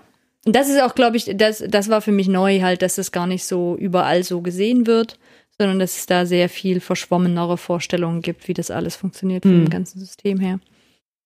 Und Luther wollte halt nicht, dass man Angst mit der Hölle macht, so. Aha. Ähm, aber das hat sich dann auch wieder geändert und dann, ich meine, der, wo wir jetzt heute angekommen sind, ist ja vor allen Dingen die Hölle mehr oder weniger zu missachten. Im Großen und Ganzen, also abgesehen jetzt von so einzelnen kleinen Gruppen im Christentum, so, wo wir vielleicht auch zugehört haben. Aber so mit der Aufklärung ist es dann natürlich gekommen, dass man so Hölle Ja. kacke fand und Wobei sowas. ich finde immer, wenn wir so entspannt hier sagen, das hat sich ja alles aufgelöst, außer so ein ganz kleiner Teil evangelikaler Christen. Ähm, ich finde gerade, wenn man diesen Podcast hört von Thorsten Dietz und so, wird einem nochmal bewusst, nee, nee, nee, in Deutschland und vielleicht in unseren Das ist Teilen ein ist es ein Teil, kleiner ja. Teil. Das stimmt Weltweit natürlich. gibt es ähm, Staaten, die, wo sehr, sehr viele Menschen diese Art Glauben haben. Und das finde ich nämlich sehr wohl nochmal spannend. Du hast nämlich vorhin die Frage gestellt, was macht denn das Gemeinden mit Gemeinden? Und ich frage mich, was macht denn das mit, mit Gesellschaften, Hm. mit einer Gesellschaft, wenn der größere Teil diesen Glauben hat? Also so einen Glauben, der auch sehr schwarz-weiß ist, so im Hm. Sinne von, man kommt in den Himmel oder in die Hölle. Ähm, oder eben, ne, dieses, wir müssen die Welt retten, dass die in den Himmel kommen. Das macht nämlich, also wenn ich in einem, in einem Staat ein größeres, eine größere Menge Menschen habe, die das glauben, dann machen die auch Weltpolitik anders. Jetzt mal so gesagt, ne? Will ja niemanden benennen. Aber so. Glaub, Und das, das ja. finde ich schon nochmal eine, eine interessante Frage, das gar nicht so sehr abzutun, sondern zu sagen, ja, da stecken Menschenbilder und Weltbilder dahinter, ähm, die dann ja auch ähm, Aktionen nach sich ziehen, also Verhalten irgendwie nach sich ziehen. Ich glaube, es hilft halt immer, wenn du, wenn die, wenn es eine Hölle gibt, dann gibt es auch immer was, was mich ins, ins, äh, was meine Aktion ins Diesseits ähm, hilft, oder was mir hilft, meine Aktion aufs Diesseits auszurichten. Also ich muss mich halt viel weniger um Dinge im Jenseits, im, im Moment, falsch rum. Mhm.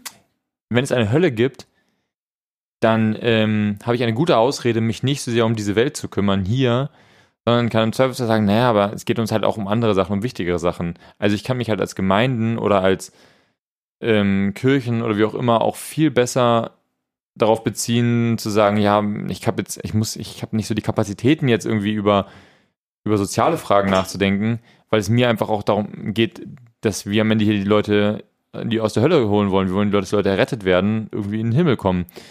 Und das, ähm, wenn das jetzt nicht so wäre, dann müssten die Kirchen ja ganz anders, oder müssten, sagen wir, Kirchen, die sich aktuell sehr darauf beziehen, die müssten ganz anders, ganz andere Fragen Hm. beantworten. Ja, aber das ist total verrückt, weil ich vermute mal, ich, wenn ich in den ganzen Religionen so ein bisschen gucke, dann habe ich das Gefühl, dass da eigentlich immer die Frage war, wie hast du gelebt?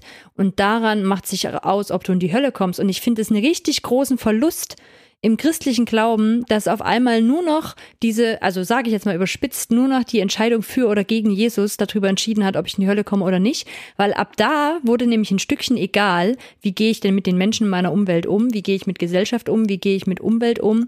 Also ich merke, das hat sich bei mir radikal verändert, wie viel mehr ich Verantwortung spüre für die Menschen weltweit, für die Menschen in meiner Umgebung, seit mir der Jenseitsglaube eigentlich abhanden gekommen Dann lass ist. uns doch darüber jetzt nochmal reden zum Abschluss Und und, die da- Frage stellen jetzt nämlich, wie, wie ist denn bei dir jetzt? und dort würde ich gerade, warte ganz kurz, ich will den Punkt gerade fertig machen. Das ist vielleicht so meine Antwort, die ich habe. wa- Was macht es mit Gemeinde? Da macht es für mich einen riesengroßen Unterschied, was eine Gemeinde eigentlich glaubt. Also glaubt die, dass ähm, nur meine Entscheidung für oder gegen Jesus darüber entscheidet, ob ich in die Hölle komme oder nicht? Und dann ist das für mich häufig die Konsequenz, dass da Dinge, die heute passieren, ein bisschen egal sind. Also außer vielleicht so ganz nah. Also ich gehe dann halt ins Altenheim und pflege da die alten Menschen und ähm, sammle vielleicht auch mal Müll oder sowas. Aber im Großen und Ganzen ist das Allerwichtigste, dass die Menschen sich für Jesus entscheiden. Ne? Da kaufe ich halt lieber das billige Fleisch. Mir ist total egal, wie diese Tiere gelebt haben. Für die Grillparty, bei der ich aber Leute davon überzeuge, dass sie an Jesus glauben sollen ähm, zu, wenn ich davon ausgehe, ich glaube an eine Hölle, wo Menschen hinkommen, die einfach sich schlecht verhalten haben in ihrem Leben, also die nicht Verantwortung übernommen haben für was auch immer um sich drum herum. Die müssten sich damit auseinandersetzen. Wie bin ich mit Tieren umgegangen? Wie bin ich mit Menschen umgegangen? Ähm, was habe ich für eine Auswirkung in diesem Land gehabt, in meinem Dorf gehabt, in dieser Welt? Ähm, und das, finde ich, macht einen großen Unterschied für eine Lehre in einer Gemeinde und in einer, in einer Glaubensgemeinschaft. Das finde ich gerade nochmal für mich einen ganz interessanten Gedanken. Das war mir vorher nicht so klar.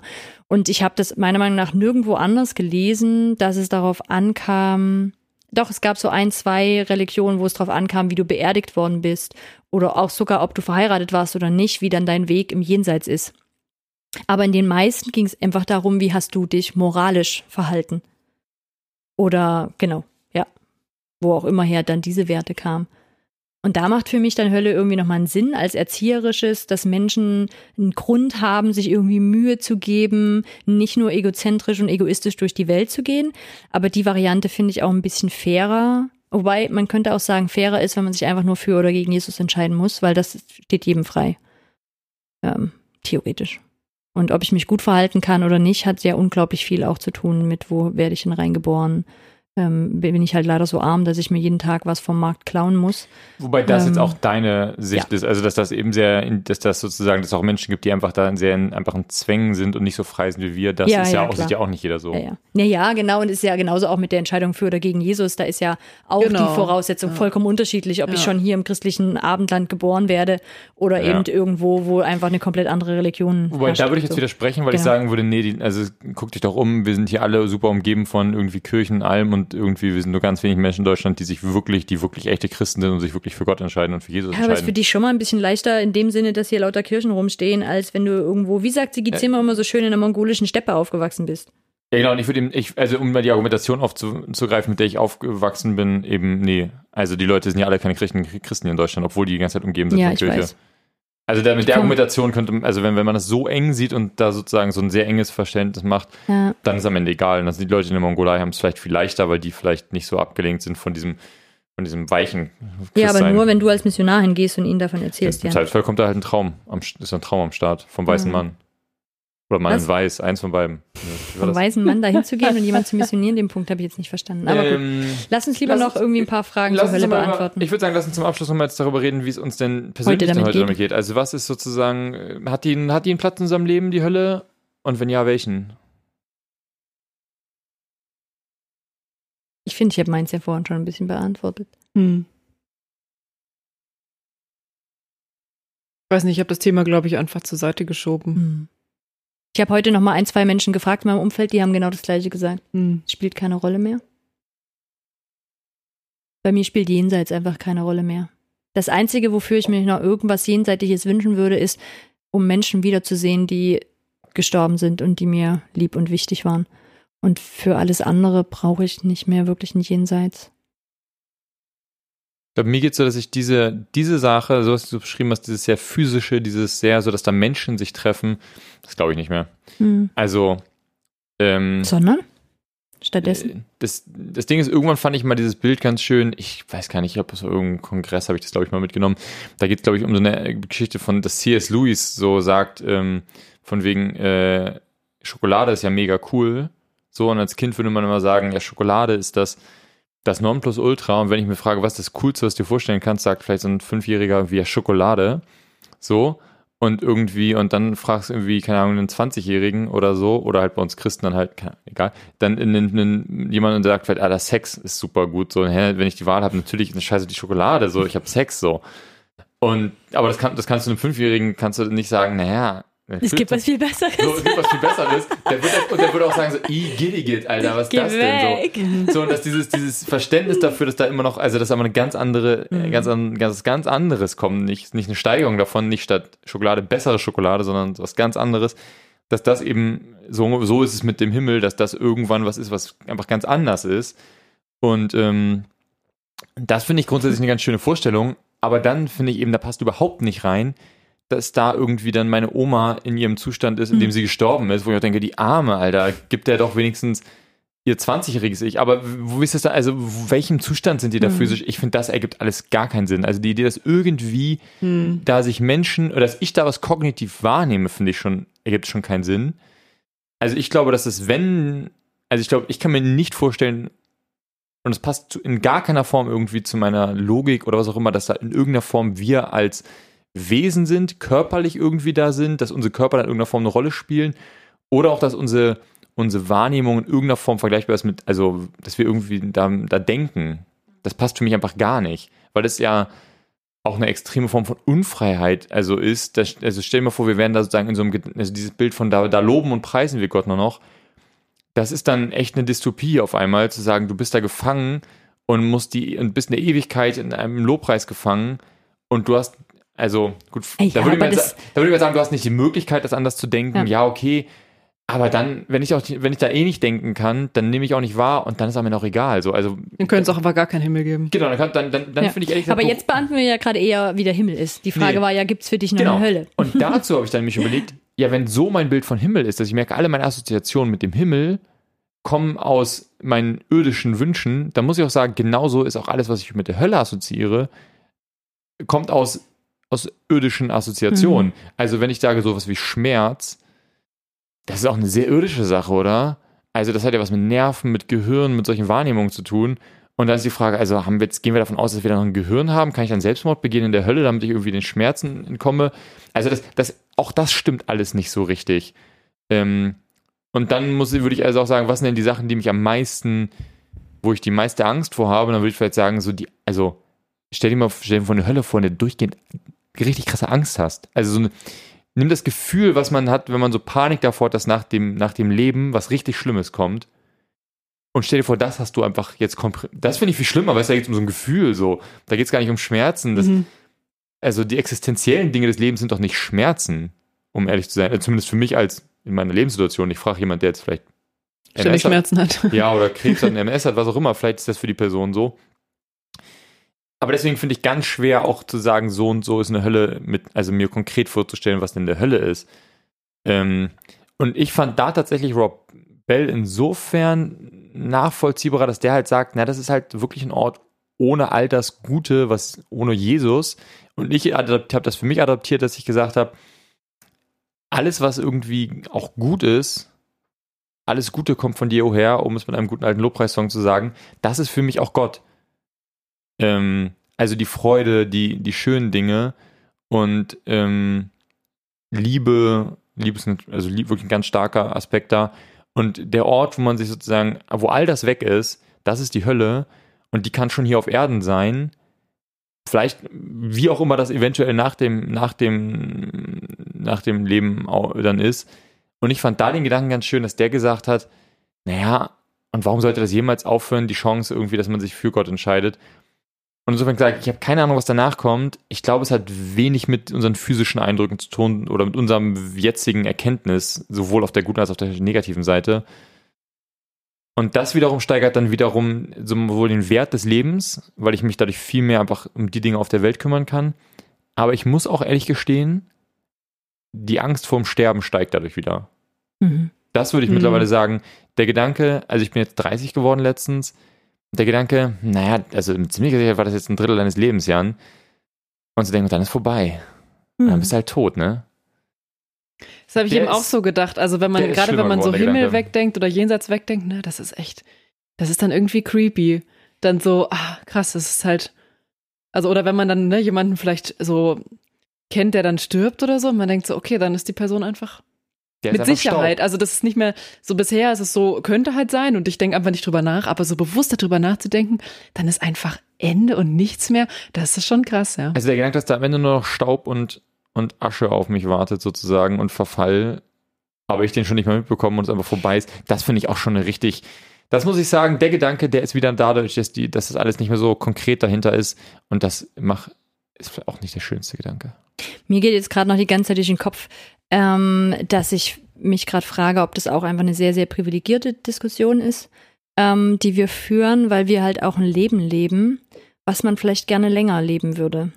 Und ich mich frage, ob ich es mir halt leisten kann, nicht mehr an den Himmel und an eine Hölle zu glauben, weil mein Leben hier ganz genug gut ist. ist Hm. und tatsächlich unglaublich vieles hat. Und ich so denke, boah, ey, aber ich gehöre zu so einem kleinen Prozentsatz auf dieser Welt, der das leben darf. Ähm, und ich mich frage, so wenn man halt einfach regelmäßig jeden Tag um seine Existenz kämpft und Leid erlebt und Tod erlebt um sich drumherum und Krieg und ähm, keine Ahnung so, ob man dann, ob das dann nicht auch was wirklich, wirklich Stärkendes ist zu wissen, es gibt A, eine Gerechtigkeit, also es gibt irgendwann mal jemanden, der da nochmal sortiert und der auch da aufräumt so und zum anderen auch zu sagen, das ist nicht alles, was ich hier habe. Und, ähm, und das macht mich so ein kleines bisschen innerlich ähm, demütig oder betroffen, auch ähm, zu sagen, boah, krass, ja, das kann ich natürlich auch ganz entspannt so rausposaunen, weil geht mir ja auch ganz gut hier. Du hast nicht das Bedürfnis nach einem Nein, Himmel. Genau. Ich lebe ja schon ganz schön viel Himmel hier. Hm. Und es gibt halt Menschen, die leben ganz schön viel Hölle hier. Ich glaube, dass irgendwann für mich dieser, ähm, oder es ein sehr, sehr erlösend war, ähm, diesen Drang, also ich hatte nie diesen Drang, jetzt irgendwie alle Leute bekehren zu müssen auf der Straße. Ich hatte nie dieses Gefühl, dass ich dachte, oh, der, der, der, der, ich muss mich jetzt auf die nächste Apfelkiste stellen und irgendwie hier predigen. Und irgendwann zu denken, okay, wenn es auch, wenn die Erde auch ein bisschen oder die Welt auch ein bisschen mehr eine Rolle spielt und das Leid hier auch einfach eine wirklich, also eine wichtige, größere Wichtigkeit hat, dann darf ich mich auch mehr damit beschäftigen und dann darf ich dem Drang, mich damit zu beschäftigen, darf ich nachkommen. Und dann ist es tatsächlich total befreiend zu sagen, ich darf mich um die Hölle auf Erden kümmern. Hm. Ähm, und es ist völlig okay, dass ich da den missionarischen Drang verspüre, den ich nie hatte bezüglich der anderen abstrakten metaphysischen Hölle. Ähm, und jetzt kann ich halt einfach, wenn ich sage, also jetzt kann ich mit, mit einem, mit dem gleichen Drang, mit dem andere Leute wahrscheinlich irgendwo bei Facebook dann schreiben, ja, aber du kommst in die Hölle. Keine Ahnung, wer auch immer jetzt, wer auch immer sich angesprochen fühlt davon und denkt, ja, das passiert mir, keine Ahnung, vielleicht bei uns ist es wir sind noch nicht wichtig genug, dass uns das passiert, so. Ähm, obwohl doch, stimmt, mir hat schon mal jemand gesagt, er macht sich Sorgen um dich, Hanna. Ohne ja, Scheiß. du hast mir das Christenteil- Christsein auch schon abgesprochen. Jan, müssen wir gar nicht so weit gucken. Christian, aber dich Hölle. Also nicht Hölle, aber ich habe dich in die Hölle Äh, reingesprochen. Ganz Ähm, nah beieinander. Aber ich habe mich mit dem, mit der, dass ich mit der gleichen Energie eben Leuten auf Facebook sage, das geht gar nicht, was du da irgendwie über irgendwelche Menschen in Moria sagst. So. Ja. Und das ist, ich finde das ganz befreiend, dem endlich freien Lauf zu lassen und die Hölle auf Erden ernst zu nehmen. Ja. Gefühlt endlich. Und das war das Wort zum Sonntag. Macht's gut. Bis zum nächstes Mal. Mal.